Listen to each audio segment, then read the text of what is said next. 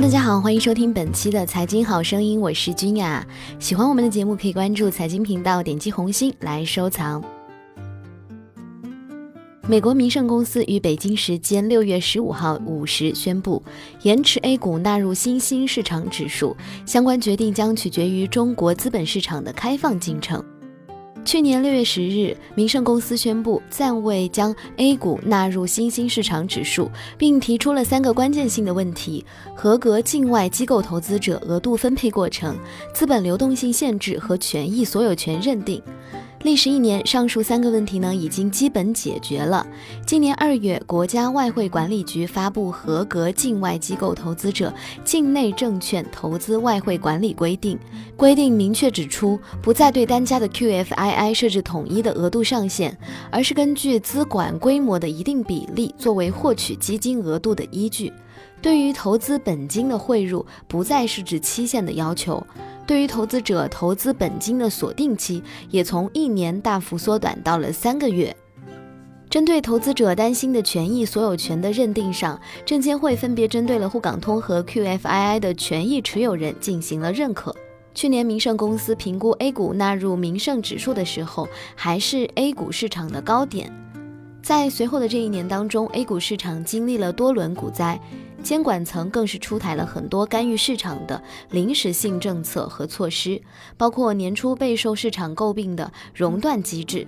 在面对股灾的考验当中，中国 A 股市场又暴露出了很多新的问题，尤其是上市公司随意停复牌，成为 A 股冲关 MSCI 的新的障碍。为了增加 A 股纳入 MSCI 的概率，五月二十七号，沪深交易所分别出台了关于上市公司停复牌业务的指引细则，主要从明确相关重大事项的最长停牌时间，加大投资者对长期停牌行为的监督，细化停复牌事项的信息披露要求，强化停复牌约束和加强中介机构作用等方面，对上市公司停复牌业务予以规范，并加强了对停复牌。牌业务的监管，针对二零一五年股灾期间出现的千股停牌、躲避市场下跌的现象，沪深交易所均明确表示，当证券市场交易出现极端异常情况，可以根据证监会的决定或市场的实际情况，暂停办理上市公司停牌申请，维护市场交易的连续性和流动性，保护投资者的交易权。此外呢，在海外设立了 A 股相关的衍生产品，是否需要征得上交所和深交所的批准？民生公司也提出了自己的疑虑。目前，富时指数公司在新加坡设立的新华富时 A 五零指数产品，并没有获得中国交易所的授权。民生公司希望能够获得授权，在境外设立 A 股对冲相关衍生产品。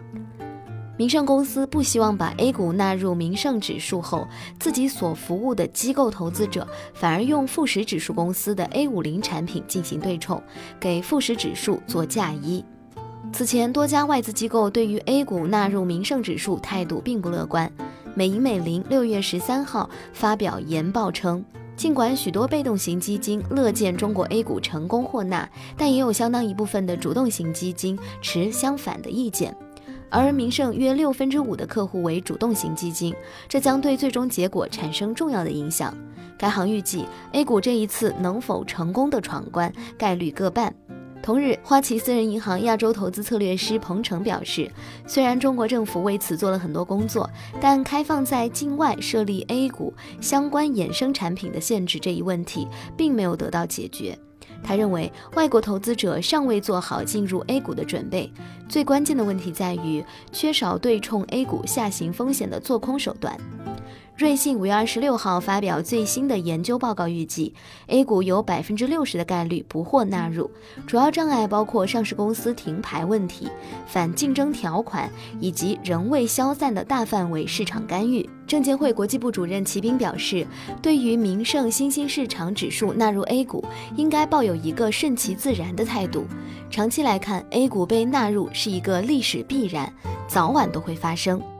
好了，以上就是今天财经好声音的全部内容，感谢各位的收听，我是君雅，我们下期节目不见不散。